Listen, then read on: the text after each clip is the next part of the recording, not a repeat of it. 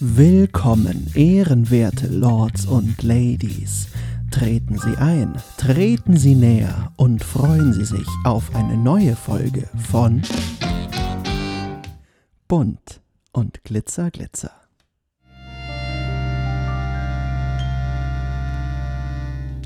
Genauso schaut's aus, genauso soll es sein. Herzlich willkommen zu einer weiteren Folge Bunt und Glitzer, Glitzer. Und ich bin wieder mal aufgeregt und wieder mal freue ich mich wahnsinnig, denn ich habe eine wunderbare Gästin, wo ich wahnsinnig froh bin, wieder einmal, dass sie zugesagt hat, dass sie bei mir hier im Podcast vorbeischaut. Die wunderbare Marina Ferdinand. Hallo, liebe Marina. Hallo, lieber Stefan. Ich freue mich hier zu sein. Vielen, vielen lieben Dank. Ja, gerne doch. Ähm, wenn man dich ähm, ja, wenn man dich im Internet finden will, dann gibt es eine ganz große Seite, auf die man zugreifen kann. Das ist Instagram. Dort findet man dich unter dem Pseudonym Miss Marfee. Weißt du es richtig ausgesprochen?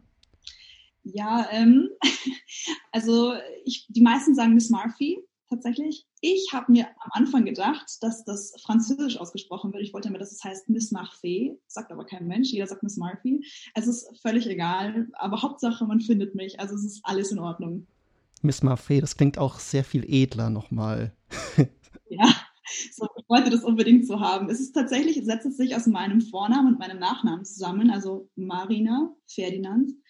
Und ähm, ja, ich habe mir dann gedacht, voll cool, ich wollte dann unbedingt, dass es Französisch ausgesprochen wird, aber das, ich konnte keine Lautschrift hinzufügen. Also wurde es dann immer Englisch ausgesprochen. Das ist aber auch völlig in Ordnung. Man nimmt, was man kriegt. Überhaupt gar kein Thema. Ich verstehe das total. ähm, wir kennen uns schon eine ganze Zeit. Wir sind uns vor mittlerweile fast sieben Jahren. Ich habe gerade auch gerade festgestellt, dass es schon sieben Jahre sind. Ähm, und fühle mich jetzt gerade sehr, sehr alt. Ja, ich mich auch. sind wir uns in München über die Bühne, äh, über die Bühne, über den Weg gelaufen. Über die Bühne gelaufen. Über die Bühne gelaufen, auf der Bühne über den Weg gelaufen. Und zwar warst du an, damals an der Abraxas Musical Akademie, hast deine Ausbildung zur Musical-Darstellerin gemacht. Ich habe damals da gearbeitet und da sind wir uns über den Weg gelaufen. Und ähm, weißt du noch, ähm, also mein erster, meine erste Erinnerung an dich ist, wir haben geprobt wir haben geprobt, eine Szene ging komplett in die Hose und dann habe ich am Klavier nur ganz kurz so ein Bam, Bam gemacht, einfach nur, weil ich es lustig fand.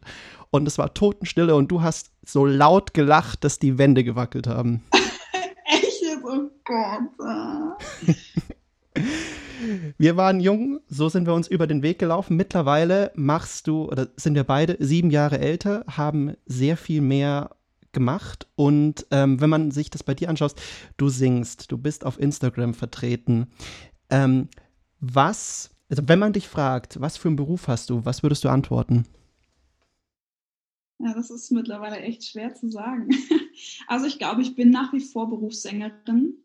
Das würde ich jetzt einfach deswegen sagen, weil darüber das meiste Geld kommt. Also, ne, also ich lebe ganz normal und ich wohne jetzt nicht irgendwie in einer riesen Villa oder so, aber ich bin trotzdem Berufssängerin und ähm, mache meine Brötchen halt damit. Und Instagram ist etwas, was ich sehr, sehr gerne mache und auch sehr intensiv betreibe, aber ich würde es noch nicht als meinen Hauptberuf beschreiben, sondern halt eher was, was noch nebenbei läuft. Heißt aber nicht, dass das nicht auf lang gesehen mal ein zweites Standbein werden soll. Ähm, wenn man so bei Instagram ist und das als ja bei dir in diesem Fall jetzt Teilberuf, würde ich jetzt mal so bezeichnen, macht, wie bist du dahin gekommen oder wie bist du auf die Idee gekommen zu sagen, ey, Instagram, das ist eigentlich was, wo ich ähm, Zeit und Geld rein Geld in, investiere und ähm, da präsenter werden will. Wie kam es dazu? Also es hat vor ungefähr, was, lass mich lügen, ungefähr vor eineinhalb Jahren angefangen. Also mein Instagram-Account ist ja schon uralt. Der ist schon, sage und schreibe, elf Jahre alt.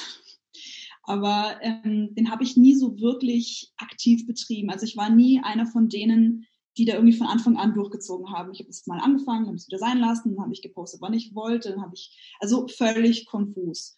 Und vor eineinhalb Jahren habe ich dann gedacht, nee, das wäre doch eigentlich ganz lustig, wenn man das dann machen würde, weil ich da mit der Band halt öfter unterwegs war. Dachte ich mir, cool, wieso, wieso eigentlich nicht? Und habe dann aber alles Mögliche gepostet und so.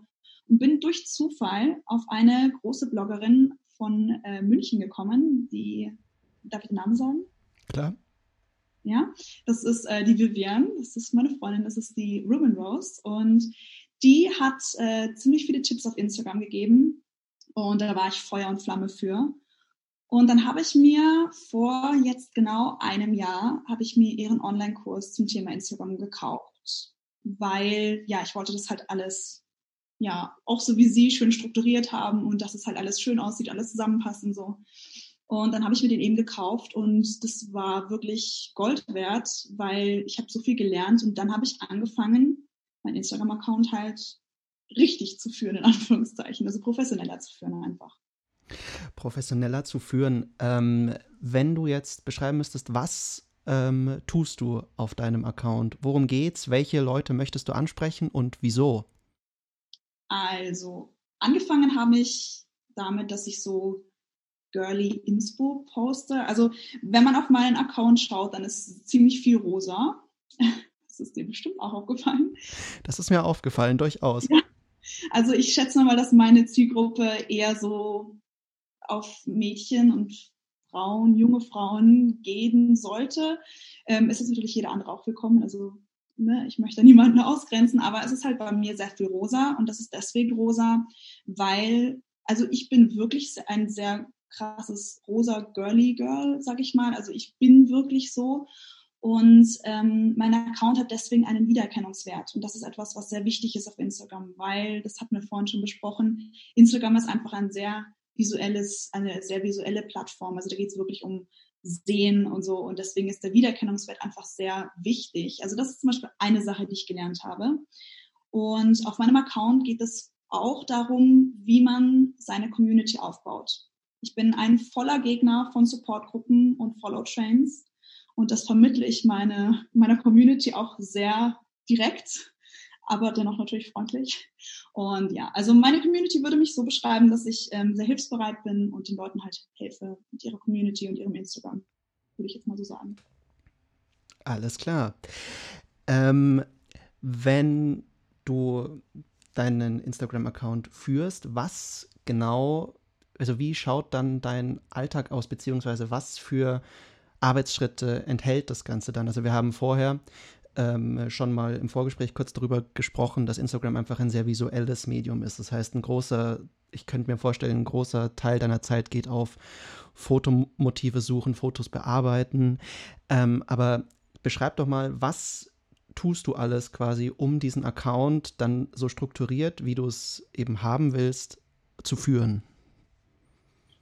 Also Fotos nimmt natürlich ein großer, also nimmt natürlich viel Platz ein. Äh, also es ist immer so eine Sache, so ein Account, wie er da steht, das ist nur die Spitze vom Eisberg.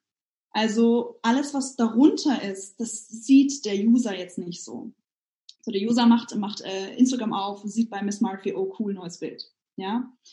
Was natürlich niemand sieht, ist hinsetzen, Bildideen suchen, aufschreiben, speichern. Zeit. man muss irgendwann sich überlegen, okay, ich muss jetzt irgendwie einmal in der Woche oder alle zwei Wochen muss ich irgendwie Fotos machen gehen. Also ich bin so jemand, ich ähm, fotografiere alle zwei Wochen, ungefähr vielleicht alle Woche, aber halt nicht jeden Tag, weil das ist zu aufwendig. Das heißt, ich mache mir meistens einen Plan, was ich alles shooten möchte, nehme zwei große Kartons mit oder Taschen mit, wo ich Klamotten, Accessoires, sämtliches Zeug drin habe, Haarspray, Bürste, Make-up, alles muss dabei sein, Stativ, Selbstauslöser, mein Fotobuddy muss dabei sein. Und ähm, dann wird Fotos gemacht. Das nimmt ungefähr so zwei Stunden ein, wenn man produktiv arbeitet. Da muss natürlich noch so Sachen mitspielen wie Licht, äh, Wetter, Umgebung. Man muss halt ungefähr wissen, was man shooten will. Aber ich setze mal voraus, dass die Leute sich da hoffentlich vorher Gedanken machen. Also ich mache es auf jeden Fall. Ich habe dann auch schon so meine Spots, wo ich weiß, okay, da kann man hingehen. Das bietet viele Möglichkeiten oder so.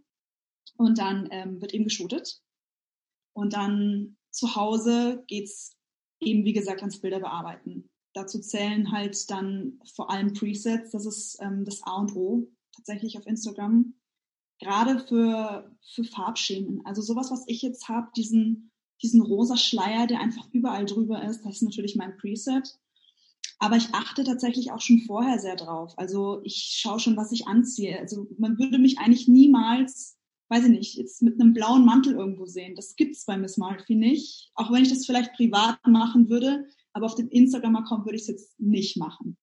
Weil, da sind wir halt wieder bei dem Thema Marke, es gehört schon dazu, dass man sich ja in dieser Marke auch zeigt. Also ich weiß nicht, wenn du jetzt zum Beispiel an Starbucks denkst, dann weißt du, dass das Logo von Starbucks grün ist. Das weißt du. Du weißt, wie es aussieht. Und du wirst es nicht erleben, dass Starbucks irgendeine Filiale mit einem roten Starbucks-Zeichen macht. Das gibt's nicht. Und das ist halt das Thema Branding und ähm, also das, es gehört schon viel dazu. Es ist auch, ähm, wie man die Bilder bearbeitet, also wie wie der Bildstil auch schon ist. Also ich fotografiere zum Beispiel alles mit meinem iPhone, sozusagen. Ich habe keine Kamera, ähm, weil es ist nicht zwingend notwendig, eine Kamera zu haben für Instagram, je nachdem, was man eben macht.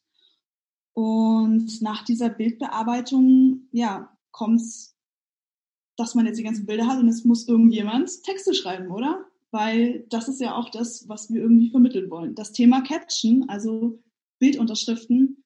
Und da ist es so, ich habe in meinem Telefon die App Notizen oder gibt es auch Memos oder wie auch immer, ne? Und da sind sehr, sehr viele Themen drin, die ich immer wieder aufgreifen will. Also manchmal bin ich unterwegs und mir fällt irgendwie eine coole Headline ein, schreibe ich wieder rein. Also ich bin wirklich ständig am Sammeln, was ich für Themen ansprechen könnte, gerade eben rund ums Thema Community-Aufbau, Instagram selber und so weiter und so fort. Und dann setze ich mich halt hin, einmal in der Woche, hoffentlich, und schreibe eine Menge Captions vor, weil es nimmt extrem viel Zeit in Anspruch. Also es ist eigentlich ja dann ein Fulltime-Job, beziehungsweise ist es ja insofern wirklich ein sehr künstlerischer Beruf, weil ja viele Künstler eben selbstständig sind und das heißt, man arbeitet eben selbst und man arbeitet auch ständig. Ähm, viele von, ich weiß nicht, ähm, hast du viele von den Sachen, die du dafür machen musst, also Bildbearbeitung oder sowas, hast du das dafür gelernt? Also man hat in, im Online-Kurs tatsächlich schon sehr viel gelernt. Es ist so, ähm, ich habe die App Lightroom, aber ich habe nicht die Kosten, also nicht die Pro-Version davon. Ja, also ich habe jetzt nicht irgendwie bei Adobe mir das Bundle gekauft für was ich was 10 Euro im Monat und mache da jetzt mit Photoshop und äh, Lightroom rum und bin da der absolute Überprofi. Nein, weil das ist für meinen Bildstil, den ich halt auf Instagram habe, überhaupt nicht nötig. Das heißt, man kann das völlig kostenlos machen und das ist meistens super simpel. Also die ganzen Apps sind easy. Da muss man jetzt nicht unbedingt den mega Kurs vorher gemacht haben. Lightroom zum Beispiel, Bild reinladen, Preset drauf, fertig. Das war's. Das ist schon was, was ganz, ganz viel ausmacht. Und natürlich ist es halt so, dass man sich auch weiterentwickelt. Also man lernt immer wieder dazu. Man sieht dann vielleicht auch bei anderen Bloggern irgendwie Tipps oder Tricks oder so. Man schaut vielleicht mal auf YouTube oder so. Also man wächst so ein bisschen. Man wächst selber so ein bisschen, weil ganz am Anfang sahen meine Bilder immer noch anders aus. Und ich weiß nicht, es baut sich so ein bisschen auf. Klar, in jedem, vor allem in jedem künstlerischen Beruf, im besten Fall äh, schaut man dann zurück und denkt sich, ja, das ist besser als früher oder das ist anders als früher. Entwicklung gehört dann natürlich dazu, auf alle Fälle. Ähm, wenn man, weil du hast gerade vorher über die Texte gesprochen, die du schreibst, ähm, worum geht es? Was versuchst du, wenn du ähm, das, das, Optische gemacht hast? Was versuchst du auf Instagram zu vermitteln? Also in den Captions geht es bei mir primär darum, ich möchte vermitteln, wie man eine aktive Community aufbaut. Das heißt, deine Community ist gleich deine Follower. Weil es gibt natürlich wertvolle Follower und nicht so wertvolle Follower, sage ich jetzt mal, um das Thema oberflächlich anzuschneiden. Es gibt einfach Follower, die bei dir selber aktiv sind, die deine Bilder liken, die deine Bilder kommentieren und so. Die sind natürlich besser, als wenn die einfach nur deine, deine, dir folgen, aber halt sonst nie was liken. So. Und ich gebe eben Tipps, wie man das erreicht, wie man es schafft, dass man organisch wächst. Und ja, das, bei mir ist es halt so, ich habe da immer eine, ja, wie soll ich sagen, ich habe da so einen gewissen Captions-Aufbau. Das heißt, ganz oben in die erste Zeile kommt irgendeine Schlagzeile. Man kann es ein bisschen wie bei der Bildzeitung äh, ja, vergleichen. Das ist wirklich so. Also zum Beispiel könnte jetzt ähm, die Caption heißen, das ist der Tod für deinen Instagram-Account. Ja, so. Die Leute sehen das Bild und sehen die erste Zeile von diesem, von dieser Bildunterschrift. Und die Leute interessiert das natürlich, weil jeder will wissen, okay, was, was ist der Tod für meinen Instagram-Account? Warum? Was, was kann ich falsch machen? Ich mache dann immer eine Leerzeile, dass man nicht weiterlesen kann, es sei denn, man klickt drauf. Und dann wird der Leser quasi mein Gott, also wie lange braucht man von der Text jetzt lesen? Eine Minute vielleicht oder was? Oder maximal zwei. Ich gehe auf das Thema ein, ich erkläre, was ich damit meine, was die Probleme sind und dann stelle ich eine Frage darunter zu diesem Thema. Das ist ganz wichtig. Ich sehe das ganz oft bei Leuten, die dann sagen, ja, meine Community ist nicht so aktiv, es wird gar nicht auf die Fragen eingegangen. Und wenn ich mir dann die Captions von denen durchlese, dann sehe ich auch warum. Weil nämlich ganz oft wird ein Thema beschrieben und dann kommt eine ganz andere Frage. Das heißt, der Leser liest sich eine Minute lang in das Thema A ein und soll dann Antwort B geben. Das, ist, das macht man dann irgendwie nicht. Ne? Also wenn ich dir jetzt ein Thema gebe und sage dir meine Erfahrung dazu und ich frage dich dann, hey, wie siehst du das? Dann bist du eher gewillt zu antworten, als wenn ich dann ein völlig neues Thema anreiße und sag, und was hältst du eigentlich davon? Ja. Also solche, solche Captions habe ich zum Beispiel, habe ich viele oder auch mal Quick-Tipps, dass ich sage, okay, das und das und das hilft für eure Reichweite oder so solche Sachen. Um sowas geht es bei mir. Das heißt, so ein bisschen, ähm, ja, also einfach Beratung und äh, ja, einfach Tipps dazu, wie man selber auf Instagram vielleicht auch äh, wachsen kann. Ähm, so ein bisschen die Gretchenfrage ist dabei ja immer, ich frage es jetzt einfach mal, ähm, es ist ja viel Arbeit, die du reinsteckst, es ist äh, professionell. Ähm, wie verdient man dadurch Geld? Ähm, Geld verdient man ähm, ganz klassisch. Also das meiste ist es, äh, klassisch Geld zu verdienen über Produkte, die dir die Firmen anbieten. Da bin ich aber auch so, da habe ich eine ganz, ganz eigene Meinung. Ähm, mir ist es nämlich unfassbar wichtig, authentisch zu bleiben. Das heißt, ich mache nicht für jedes Produkt Werbung, vor allem nicht, wenn ich da nicht selber dahinter stehe. Es gab gerade in der Weihnachtszeit und auch vor ähm, für dieses Black Friday gab es viele Anfragen. Und unter anderem, ich will jetzt keine, keine Namen nennen, gab es eine Firma, die mich angeschrieben hat für einen Adventskalender, wo es um, ich sag mal, erotische äh, Accessoires oder sowas geht. Ja, okay, also ich denke, viele wissen, um was es genau geht. So, und das habe ich abgelehnt, weil ich gesagt habe, okay, das, das bin nicht ich. Also nicht, dass es ein Tabuthema wäre, gar nicht. Aber ich sehe Miss Murphy nicht für dieses Produkt. Und es ist so witzig, weil ganz viele andere, die auch so in meiner, in meinem Bereich sind, die haben dann, die haben dann diese Adventskalender rausgekramt. Ich dachte nur so, ja, alles klar. Hm. Naja. Und es hat natürlich auch viel Gegenwind gegeben und so, aber mir ist es halt sehr, sehr wichtig, dass ich da authentisch bleibe. Also das ist die eine Form, wie man natürlich Geld verdienen kann. Die Firmen bezahlen einen dafür. Äh, am Anfang ist es eher so, dass man die Produkte umsonst kriegt ähm, und dafür halt dann diese Posts ma macht oder diese Stories. Je größer man ist, desto wertvoller ist der Account. Das heißt, ab einer gewissen Größe, ich sag mal ungefähr ab 10.000, ähm, gibt es dann auch Geld. Also man kann dann rechnen, ich glaube, äh, 100 Euro pro 10.000 Follower oder so. Also, dass man ungefähr so einen Richtwert hat. Ja? Ne? Und alles drunter ist halt ähm, kosten frei, also kostenfrei muss man dazu sagen, in Anführungszeichen, weil die Produkte müssen trotzdem bei der Steuer angegeben werden. Das heißt, wenn ich jetzt von dir ein kostenloses Produkt bekomme, muss ich es trotzdem bei der Steuer angeben, dass ich das bekommen habe. Also es ist nicht ganz so, ja.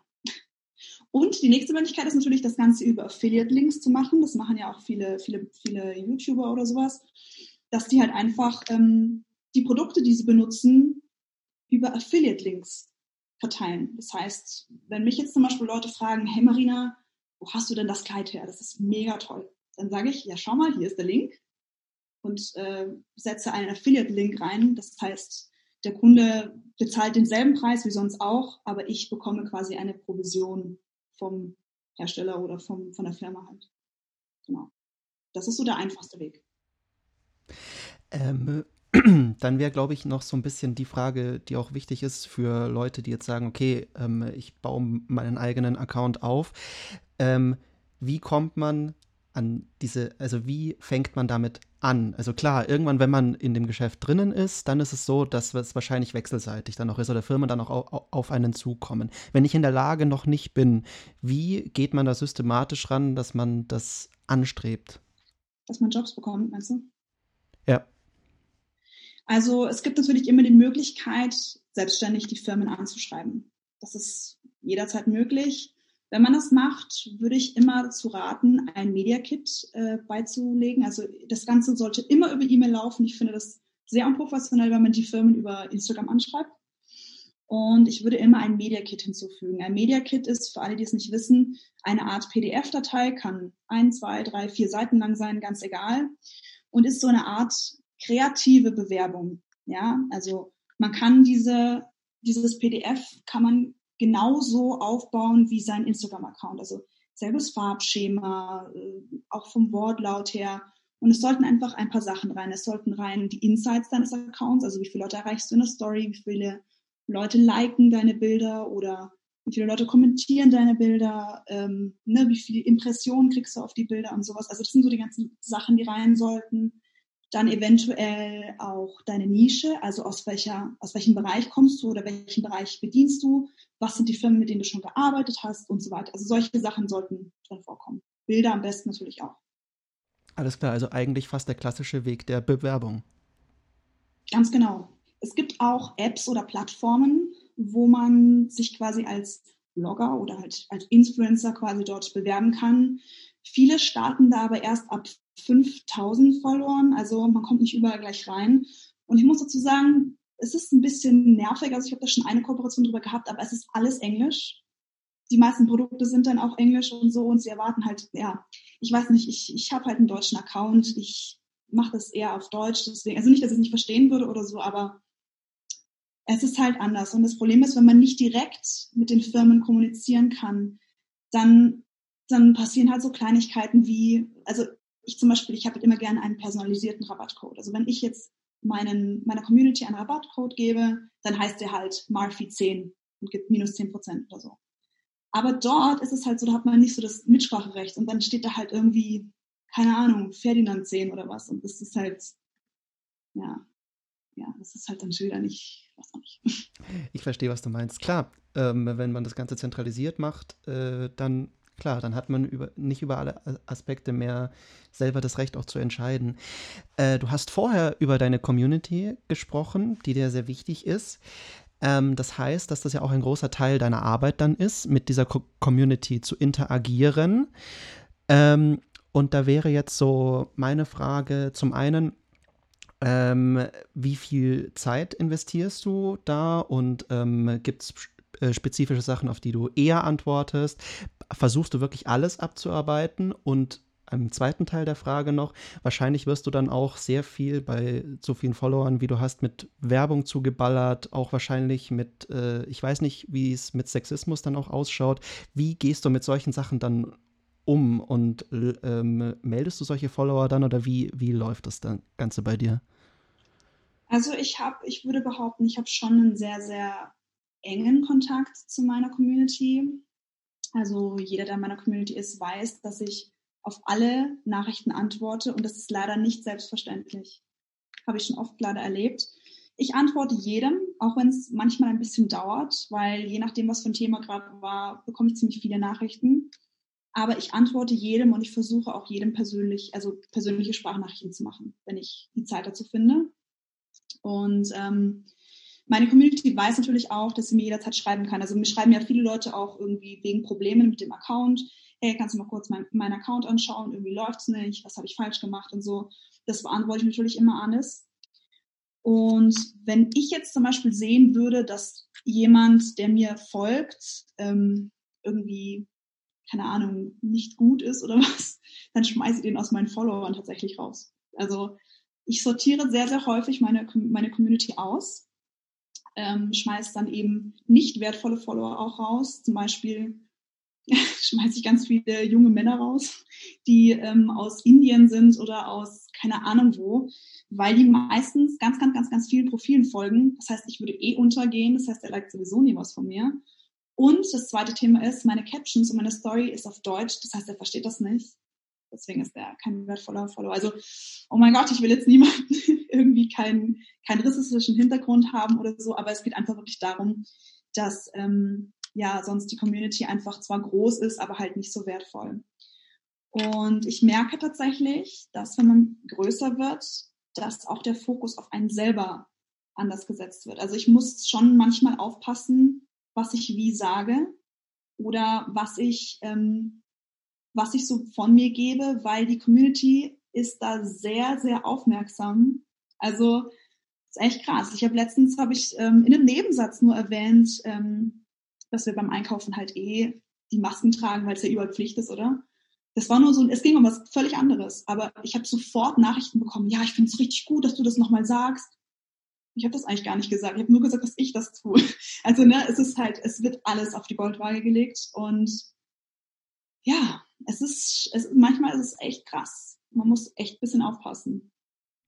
Ist das was, was dich ähm, in deinem Wirken beeinträchtigt, würdest du sagen? Weil ich kenne das auch, wenn man dann ähm, egal, ob man jetzt, ob, ob das jetzt über Social Media ist oder ob man einfach jetzt zum Beispiel, wenn, wenn ich eine Produktion habe, die ich leite, wo viele Leute sind, dass äh, ganz genau wahrgenommen wird, eben was man sagt, dass sich viele Leute das auch sehr genau merken und ähm, dass man dann irgendwann dazu, also zumindest bei mir ist es so, dass ich dann manchmal dazu übergehe, Sachen, wo ich mir nicht sicher bin, also da denke ich sehr lange drüber nach, wie man sie formuliert. Ist das bei dir auch der Fall und ist das was, was äh, einschränkt in dem, was du machen willst? Also, mh, mm, ich bin schon sehr direkt. Also gerade in den Captions zum Beispiel, also wenn ich in der Story spreche, ist es nicht so schlimm, aber das ist eher so, wie wir jetzt reden, aber in der, in der Caption sage ich halt dann schon, hey, das ist, das ist absoluter Blödsinn, wenn man das macht. Also da bin ich schon, schon sehr wortdirekt, sage ich mal. Ähm, Finde ich aber auch wichtig, weil ich habe zwar einen Shishi-Account, was das Äußere betrifft, aber die Captions sind teilweise knallhart. Also ich habe mal eine Nachricht bekommen von einer, ähm, ich hoffe, sie hört jetzt äh, zu und ja, verzeiht mir, dass ich das jetzt anspreche, aber ich habe mal äh, in einer Captions, in einer Caption ging es darum, ich bin kein Fan von Captions, in der Zitate sind. Ja? Ich sage auch warum. Das möchte ich nämlich erklären. Das Problem ist, ein Zitat ist zwar schön und gut, aber ein Zitat ist ein fertiger Satz. So, keine Ahnung, zum Beispiel Carpe Diem, lobe den Tag, so, oder preise den Tag, wie auch immer. So, das ist ein fertiger Satz. Was willst du dazu jetzt noch sagen? Was kommentierst du darunter? Darunter kommentierst du allerhöchstens schönes Zitat, schönes Bild. Das war's. Aber viele fühlen, fühlen sich halt dann irgendwie nicht irgendwie dazu aufgefordert, jetzt irgendwie viel zu schreiben oder, oder irgendwie aktiv zu sein. Und die meisten Leute, die mir folgen, wollen ja eigentlich eine aktive Community haben. Das heißt, es ist besser, keine Zitate zu schreiben, sondern ein Thema anzusprechen, den Leser darauf vorzubereiten und dann die Frage zu stellen. Ich habe es vorhin eh schon gesagt. Deswegen bin ich halt da kein Fan von. Und dann kam, also ein paar Stunden später, kam eine Nachricht von der Followerin, dass ich sehr direkt war und dass ich jetzt ganz vielen kleinen Mädchen den Traum kaputt gemacht habe, Zitate zu posten. Ja, was soll ich jetzt sagen? Ja, okay, kann sein, aber ich kann halt die Leute leider nicht in, ihr, in ihre Sackgasse laufen lassen. Ja, ich glaube auch, dass das, äh, um das ganz kurz aufzugreifen, ich glaube, dass es wichtig ist, dass man, dass man authentisch bleibt, weil ich glaube, dass umgekehrt, dass einem dann die Leute auch wieder verzeihen, wenn, wenn einem einmal sowas passiert und also wenn einer persönlich ein Problem mit dir hat, mit dem, wie, wie du bist, dann kannst du ja immer noch sagen, es ist einfach so, ich bin so und dann ist diese Verbindung einfach nicht gut. Aber wenn, ja, also wenn man von vornherein bereits alles, was man sagt oder alles, was man tut, so auf die Goldwaage legt, dass man es nach außen hin eigentlich selber nicht sehen wollen würde, das ist ja was, was die Community, denke ich mal, auch sehr, sehr schnell auch merkt. Absolut. Mir ist, ähm, mir ist es wirklich sehr, sehr wichtig, authentisch zu sein. Deswegen, ich bin zwar freundlich, aber ich bin trotzdem direkt und ich nehme auch kein Blatt vor den Mund. Wenn wirklich jemand zu mir sagt, hey, kannst du mal angucken, dann sage ich nicht, ach, schön gemacht. Wenn mir wirklich was auffällt, dann sage ich, nee, schau mal, das ist nicht gut, das ist nicht gut und das ist nicht gut, weil das wollten die Leute ja. Die Leute fragen mich ja nicht nach Lob, sondern sie fragen mich ja nach Kritik. Sie fragen mich ja, hey, findest du das gut oder schlecht oder was kann ich verbessern? Das ist mir halt sehr, sehr wichtig. Die Leute wissen das auch Und auch wenn jemand mal wirklich ein Problem hat mit mir, ich bin der Letzte, der dann nicht mit sich reden lässt oder der sich da irgendwie, also ich, ich mache dann, ich rede dann schon mit den Leuten darüber und erkläre das dann vielleicht nochmal. Ähm, aber ich, mir ist es echt wichtig, ich zu sein. Also gerade zum Beispiel in, in den Stories oder so, wenn ich halt dann mit den Leuten spreche oder so. Ich möchte halt nicht in der Story Person A sein und wenn du mir dann schreibst, bin ich Person B. Das gibt's bei mir nicht. Mhm. Verstehe ich total. Und ich glaube, dass das, äh, das ist witzig, dass du das erzählst jetzt, weil ähm, das ist ein Thema, das habe ich vor einigen Podcast-Folgen mal äh, mit der Hanni Bogner behandelt, auch von der Apraxis Musical Akademie. Da ging es um sachliche Kritik. Und ich glaube, dass das, dass das äh, eine große Qualität ist, wenn man ähm, kritisiert und dabei aber wirklich das, was man kritisiert, von der Persönlichkeit trennt. Und ich glaube, dass das sehr, sehr wichtig ist, weil man als Künstler, als, äh, als Me Medienschaffender im weitesten Sinne, ähm, immer Kritik ausgesetzt ist. Und dass man, wenn man nicht schafft, einen Weg zu finden, damit umzugehen und auch sachlich Kritik zu geben, also in beide Richtungen, wird man diesen Beruf nicht lange machen. Davon bin ich fest überzeugt. Ja, gebe ich dir zu 100 Prozent recht. Es ist wirklich so. Und es ist halt auch immer die Sache, ich würde mir zum Beispiel niemals rausnehmen, jetzt zu jemandem hinzugehen und zu sagen, hey, dein Account ist schlecht, weil du machst das und das falsch. So, das würde ich niemals tun. Ich lasse jeden in Ruhe. Aber wenn jemand zu mir kommt und sagt, hey, was mache ich falsch, dann sage ich, schau mal, es wäre besser, wenn du das so und so machst. Und das ist dann ja eigentlich auch nur recht und billig, dass du das machst. Lass uns ganz kurz noch zu einem weiteren Thema kommen. Ich habe es vorher gerade kurz erzählt. Wir haben uns äh, auf der Musicalschule kennengelernt. Ähm, und bevor du, äh, das hast du bereits gemacht, bevor du auf Instagram dann tätig ähm, wurdest, du bist als Sängerin sehr aktiv, singst auf verschiedenen Anlässen, in verschiedenen Konstellationen. Und da würde mich jetzt interessieren, Sängerin, Musikerin, äh, wie kam es dazu? Wie kam es dazu? Ah, das fragen sich meine Eltern heute noch. Frag mal meine. ja, also der, der musikalische Teil aus meiner Familie ist mein Vater, der ist DJ, aber ne, so, das war es eigentlich auch schon. Sorry, Papa. Ähm, ja, ich, ich weiß auch nicht. Meine beiden Eltern kommen aus dem Büro. Äh, mein Papa hat, ähm, äh, wie sagt man da, äh, wie heißt das mit den Zahlen und so und äh, Buchhaltung. Ja, danke, Buchhaltung. ist mir jetzt echt nicht eingefallen. Ah, kommt aus der Wirtschaft und ähm, meine Mama ist Bürokauffrau und niemand hatte irgendwas mit Musik irgendwie zu tun und ähm, ich war immer sehr, sehr musikalisch. Also meine Eltern und auch meine Großeltern haben immer gesagt, ich habe als Kind schon immer gesungen. Ähm, also ich bin in den Garten gegangen und habe Blumen angesungen tatsächlich. Und ich weiß nicht, ich habe das irgendwie nie abgelegt und es ist irgendwie so, es hat sich so, als ich so 14 war oder was, hat sich das so, so äh, gefestigt. Ich bin lieber zu Hause geblieben, alleine und habe gesungen. Das klingt total dumm, aber es war wirklich so. Ich habe den ganzen Tag meine Lieblingssänger hoch und runter gehört, habe das alles mitgesungen und so. Und andere waren draußen, haben sich mit ihren Freunden getroffen und ich war so alleine so zu Hause und habe halt gesungen.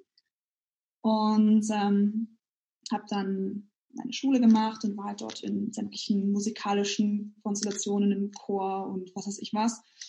Und da hat meine Musiklehrerin halt auch schon gemerkt, okay, das, das kann sie irgendwie, das ist ganz gut. Und habe mich da sehr gepusht und habe mich da sehr ähm, motiviert, das Ganze irgendwie weiterzumachen. Und ich bin dann zu einem Gospelchor gekommen, der äh, in der Stadt war, also den es dort in der Stadt gibt, wo ich eben aufgewachsen bin. Und die haben tatsächlich ein Musical aufgeführt. Und so bin ich quasi in das Musical reingerutscht.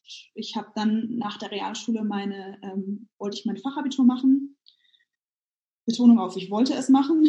Also meine Eltern wollten eigentlich, dass ich es mache. Ich wollte Musical studieren und meine Eltern haben gesagt, nee, du musst erst das Abitur machen. Du hast Französisch gehabt, hier, komm, zieh's durch. Ne?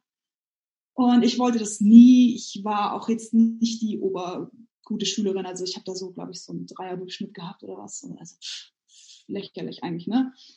Aber ähm, Musik, das war oder ist auch das tatsächlich das Einzige, was ich bisher durchgezogen hat. Das sagt mein Papa immer. Das Einzige, was sie durchgezogen hat, war die Musik.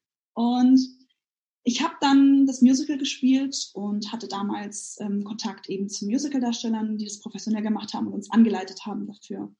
Und als die dann zu mir gekommen sind und gesagt haben, hey Marina, du musst das, du musst das professionell machen, du hast da echt Talent drin und so, dachte ich mir, okay, mache ich jetzt. Und dann habe ich Klassiker mein Abitur hingeschmissen und bin auf die Musicalschule gegangen. Und äh, meine Eltern, weiß ich auch nicht, ich glaube, die haben das heute noch nicht ganz verkraftet, aber nee, sie sehen, sie sehen jetzt auch, dass das funktioniert und so. Aber für meine Eltern gab es halt nur, wenn sie Musikerin ist, ist sie entweder ein Star, so wie Britney Spears oder Helene Fischer oder irgendwas, oder sie ist Straßenmusiker. Was dazwischen gab es für meine Eltern nicht. Es war so schwarz oder weiß, so eins von beiden.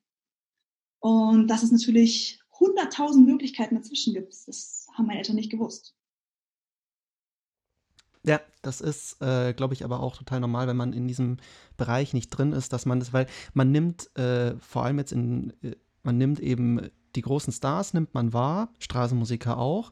Dann gibt es noch im klassischen Bereich Oper, Musicals, aber alles dazwischen findet ja erstmal so jetzt nicht statt. Man nimmt es ja immer erst wahr, wenn es auf einer größeren Bühne ist. Ähm, wie schaut bei dir dieses Dazwischen aus? Also was ähm, tust du? Weil ähm, wir haben vorher gerade drüber geredet, Instagram ist dein quasi zweiter Beruf. Du hast vorher gesagt, Musikerin, Sängerin. Wie schaut, also was tust du da? Was für Projekte kann man von dir hören, sehen, wie auch immer?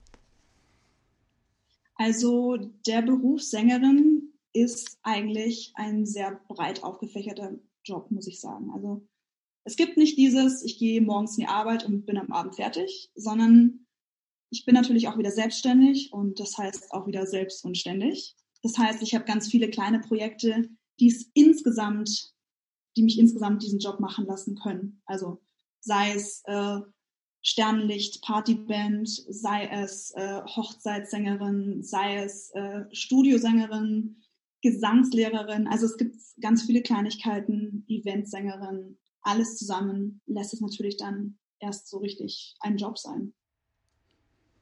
Ja, also, viel in, also vereinfacht gesagt, viele verschiedene Elemente, woraus sich das, dieses ganze Konstrukt Sängerin dann zusammensetzt. Ich würde gerne noch einen Schritt weiter gehen und zwar bist du äh, nicht nur Sängerin, du bist auch Songwriterin, du schreibst selber Songs. Und ähm, weil mich immer die Leute fragen, wenn ich sage, ich schreibe Songs, schrei fragt jeder, wie machst du das? Woher kommen deine Ideen?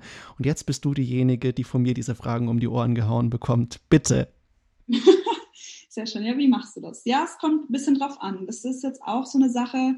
Schreibe ich komplett für jemand anderen? Äh, bekomme ich einen Text und muss dazu Melodie schreiben? Habe ich vielleicht schon einen fertigen Song und dazu muss nur noch getextet werden? Also diese Möglichkeiten gibt es natürlich.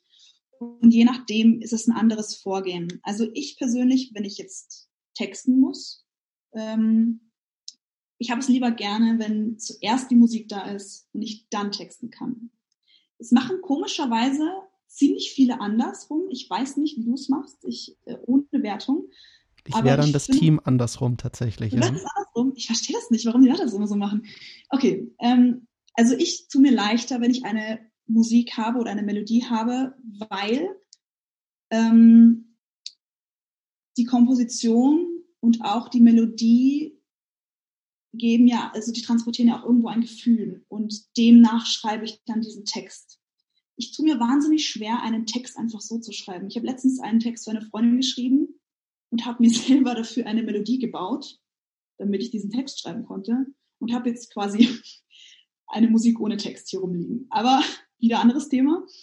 Und ähm, das ist etwas, ich weiß nicht, weil es geht ja beim Texten auch viel um, um Lyrik und so und nicht, nicht jeder Satz kann irgendwie auf eine bestimmte Melodie vorkommen oder, oder auch andersrum, weil das muss sich ja irgendwie, es muss stimmig sein, nicht nur vom Reim und von der Aufteilung, sondern auch vom Melodischen her, wie man spricht. Ja, deswegen finde ich es andersrum immer leichter, aber gut. Wenn ich ansonsten schreiben muss äh, oder schreiben darf ähm, oder auch für mich zum Beispiel schreibe, es kommt ein bisschen auf die Situation drauf an. Also manchmal setze mich ans Klavier und es kommt einfach von alleine aus mir raus. Man, man klimpert ein bisschen was und es wird wieder ein, ein Gefühl transportiert und man verfolgt dieses Gefühl. So ist es für mich persönlich jetzt und aus diesem Gefühl entsteht was. So, so ist es meistens bei mir. ja, oder es ist halt einfach hier, texte das mal schnell und dann Kopfhörer auf und dann wird es da runtergeschrieben. Also es gibt beides. Mhm. Ja, ich glaube auch, dass es, ähm, also dass es auf alle Fälle was damit zu tun hat, von welcher Seite, also dass es so viele unterschiedliche Wege gibt, ob man von der Musik kommt oder von der Sprache, weil ja beides eigentlich auf Rhythmus basiert. Und ähm, ich glaube, dass das einfach nur unterschiedliche Parameter ist, quasi wie man sich an äh, Songs rantastet oder was man, was man ausdrücken will. Oder ob man jetzt, also ich weiß nicht, wie es dir da geht, ich äh, finde, also ich habe, muss dazu sagen, ich bin da auch ein bisschen vorgeschädigt, weil ich auch äh, Deutsch studiert habe. Ich äh, liebe bestimmte Wörter einfach. Und ähm, bei mir kommt dann manchmal die Inspiration daraus, dass bestimmte Vokale eine bestimm einen bestimmten Klang haben oder sowas bin ich voll bei dir. Bin ich voll bei dir. Es ist, ich, ich, ich mache das nur mit dem simplen Beispiel. Ich sage immer, jeder kennt doch atemlos, oder? Es heißt, atemlos durch die Nacht. Es ist atemlos durch die Nacht. Hat sechs Silben, ja? Und wenn ich jetzt nehme, keine Ahnung, ich esse gern Pizza, hat es genauso viele Silben, klingt aber scheiße. Sorry. es ist so, weißt du, was ich meine? So, es ist nicht nur die Silbenanzahl, die einen guten Text oder einen, einen melodischen Text ausmacht oder? Nee, überhaupt nicht. Ähm, das sieht man witzigerweise, jetzt werden mich äh, ganz viele Leute hassen, aber ich finde, das sieht man zum Beispiel ganz oft bei ähm, Musical-Übersetzungen von englischsprachigen Musicals ins Deutsche, weil Deutsch eine andere Sprachmelodie hat als Englisch. Und das führt dazu, dass natürlich englische Texte haben in dieser Musik Flow, weil sie dafür geschrieben sind. Und im Deutschen ist es dann so, dass Schwerpunkte nicht mehr passen. Und das führt dann dazu, dass meiner Meinung nach viele im englischen Original Songs sehr viel besser wirken, weil sie einfach im Deutschen dann gestelzt wirken. Einfach nur, weil Silbenbetonungen falsch sind. Ja, das ist wirklich so. Das macht unfassbar viel aus. Also ich finde es eh beachtlich, dass die ganzen Musical-Übersetzungen oft wortgetreu sind, also wirklich eins zu eins denselben Sinn haben. Aber gesanglich ist es dann halt immer so. Man hört es. Man hört es und ähm, das ist, also wenn man von, wenn man, es passt einfach, wie, wie du gerade gesagt hast, nicht jede Melodie passt auf jedes Wort und noch dazu passt einfach nicht jede Melodie auf jedes Wort in jeder Sprache. Liebe Marina, ich habe eine letzte Frage.